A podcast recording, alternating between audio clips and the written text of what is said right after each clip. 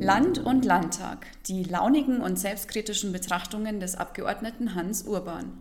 Heute Überzeugungstäter. Ja, servus benannt, wir sind heute in der Oberpfalz beim Alfons Vogel und wir sind unterwegs wegen unserem äh, Dauerthema, unserem Zukunftsthema Agroforst. Wenn ihr euch erinnert, wir haben vor einigen Wochen ein Antragspaket zu Agroforstsystemen äh, aufgesetzt und in den Landtag eingebracht. Wir wollen der Landwirtschaft Möglichkeit aufzeigen, die Zukunftsprobleme zu bewältigen, gerade was Trockenheit angeht, was Humusaufbau angeht, was die Wasserhaltefähigkeit auf Böden angeht, um unsere Lebensgrundlagen im Endeffekt zu schützen. Und wir sind bei Alfons Vogel, Biobauer in der Oberpfalz in Tiefenbach. Alfons Vogel ist einer von nur wenigen aktiven Agroforstbauern in Bayern. Seit 30 Jahren experimentiert er auf seinen Flächen mit Agroforstsystemen. Von deren positiver Wirkung auf seine Böden und seine Tiere ist er überzeugt. Deshalb hält der Idealist Vogel an dieser Form der Landwirtschaft fest, obwohl ihn das bayerische Agrarförderrecht immer wieder ausbremst. Denn aktuell gibt es keine Förderung für diese aufwendigere, aber vielversprechende Form der Landbewirtschaftung. Ja, Alfons, was hat dich dazu bewegt, dass du mit Agroforst experimentierst und was verstehst du unter Agroforst?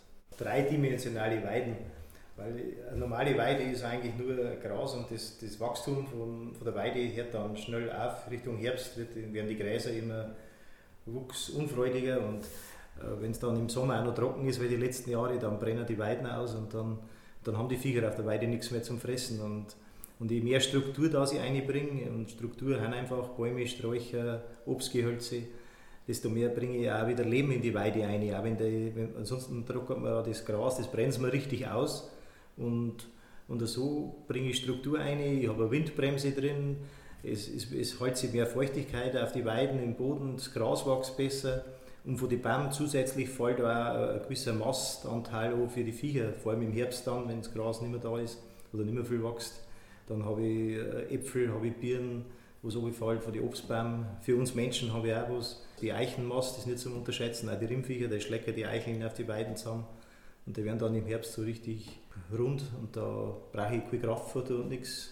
Habe ich sowieso nicht das ganze Jahr. Bin schon seit 20 Jahren Bio zertifiziert. Ja, aber da haben wir am Experimentieren. Das, man kann da wegen mehr Getreide oder, oder, Feldbau drin machen, abwechselnd. Das mache ich auch testweise, aber schwerpunktmäßig haben wir natürlich eine Mutterkuhhaltung. Ja. Was sagen denn deine Nachbarn, deine Berufskollegen? Wärst du belächelt für das, was du da experimentierst? Oder können die diese Vorteile schon auch wahrnehmen und, und sagen, wir haben es ja selber gesehen, wir sind heute angekommen, da ist der Wind extrem gegangen und in diesen Agroforstkulturen überhaupt kein Wind spürbar, es brennt dir die Sonne nicht auf den Kopf. Und genauso war es einfach angenehmes Kleinklima zwischendrin und es war direkt sichtbar diese grüne, satte Wiese, wo die Viecher drüber laufen, wo die Viecher fressen. Aber wärst du dafür belächelt oder gibt es da auch Respekt? Ja, teils, teils, beides, glaube ich. Also, so manchen konventioneller belächelt es vielleicht, aber es gibt auch, also ich habe einen Verein da im Dorf, der, der baut mir ab und zu das Getreide mit an, weil der beherrscht sein Handwerk einfach gut. Und der schaut eigentlich schon ganz erstaunt dazu, also wenn ich das mache, äh, weil das treu dann läuft. Selber da das zwar nicht so Bio, auf Bio umstellen und so, das mache ich nicht machen, aber er, er schaut so und das interessiert ihn ganz ein wenig. Und ja, auch, also nicht Bauern, Kollegen, sondern ganz normale Leute, die vielleicht bei uns heraus am Land wohnen, die interessieren sich auch. Die sehen die Viecher da auf der Weide mit den Kalbler. Also du bist dort zwar der Exot, aber es wird anerkannt, was du machst und ja. es ist ja oft nicht schlecht, wenn man einen Exotenstatus genießt. An Best-Practice-Beispielen wie dem von Alfons Vogel mangelt es in Bayern. Obwohl die Europäische Union seit 2007 Mittel zur Förderung von Agroforstflächen bereitstellt, ruft Bayern, ruft Deutschland diese nicht ab. Ganz anders ist die Situation in den europäischen Nachbarländern, wo sich die Agroforstwirtschaft bereits einen Namen gemacht hat. Weder Wissenschaftler noch Praktiker können nachvollziehen, warum Deutschland freiwillig eines der Schlusslichter bei der Etablierung der Agroforstwirtschaft bleibt. Jetzt bist du nebenbei natürlich äh, äh, Vorsitzender der örtlichen Waldbesitzervereinigung. Geschäftsführer. Ja. Geschäftsführer. Siehst du da eigentlich eine Konkurrenz, äh, indem das Agroforstsysteme irgendwie den Markt äh, beeinflussen dann oder dem traditionellen Waldbesitz einen Marktanteil wegnimmt? Nein, im, im Gegenteil, nein, überhaupt nicht. Also in dem Agroforstsystem, äh, da gehe ich ja mehr Richtung Laubhölzer, also Richtung Eiche, Obstgehölze, Kirschbaum. Und das ist was, was im Wald eigentlich gar nicht, äh, also bei uns im Wald ist ja doch Nadelholz dominiert mit Fichte und Kiefer und, und auf die Weiden toben wir halt mit dem Laubholz aus. Und da, da ist es keine Konkurrenz zum Waldbesitz da bei uns, im Gegenteil. Die knorrigen Eichen da auf die Weiden, sage ich mal, die haben unten, im unteren Bereich ganz gute Qualitäten und im oberen Bereich, wenn es astiger werden, ist das momentan die rustikale Eiche sehr gesucht. Also die kann man schon verkaufen. Und der Kirschbaum ist ja sowieso relativ zeitlos. Jetzt haben wir vor einigen Wochen ja dieses äh, Antragspaket eingebracht zur Agroforstkultur und es ist äh, durchwegs von den Regierungsfraktionen abgelehnt worden. Hast du da ein Verständnis dafür, nachdem wir letzte Woche den Agrarbericht vorgelegt gekriegt haben und da wird ganz klar benannt, dass wir Probleme mit Trockenheit haben, mit langen niederschlagsfreien Zeiten, mit Perioden da, wo keinerlei Regen fällt, wo es einfach zu katastrophalen Situationen in der Landwirtschaft kommt, Trockenstress.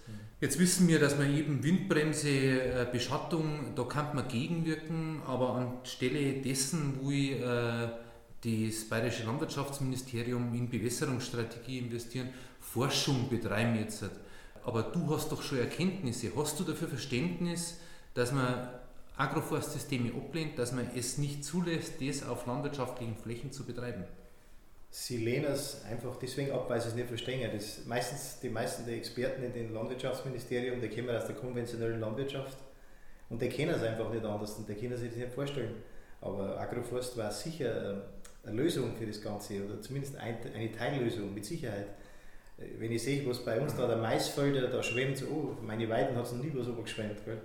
Und äh, also gerade das, also viel strukturreicher und halt Wasserlänge in den Systemen, weil ich einfach viel mehr Struktur drin habe und viel eben drei, dreidimensional bin. Wenn ich 30 Meter hohe Eichen drin stehe, die, die halten im Wind auf und die sind Bröllbeck, gehen im Wind und in die Sonne und werfen einen Schatten für die Viecher und auch, und auch fürs Gras und für Pflanzen. Da, da wächst viel mehr, da ist einfach viel mehr Leben drin.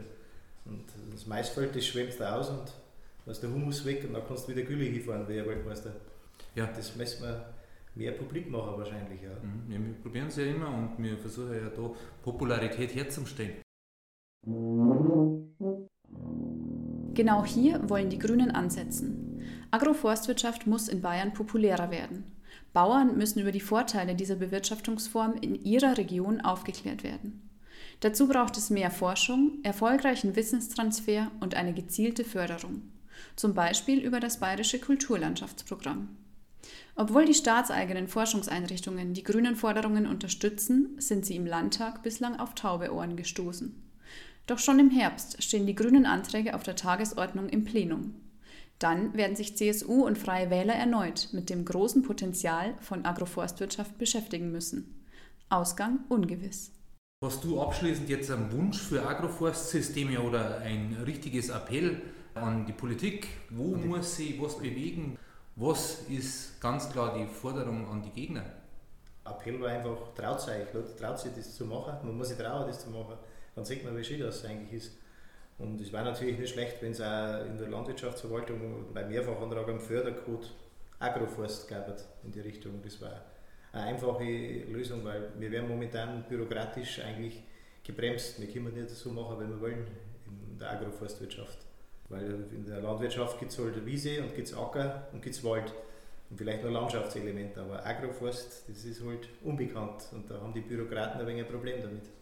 Ja, Alfons, danke dir für den äh, schönen Tag heute und äh, ich will mir noch ein Stück Kuchen nehmen, wenn ich darf. Bitte. Danke dir und für dich.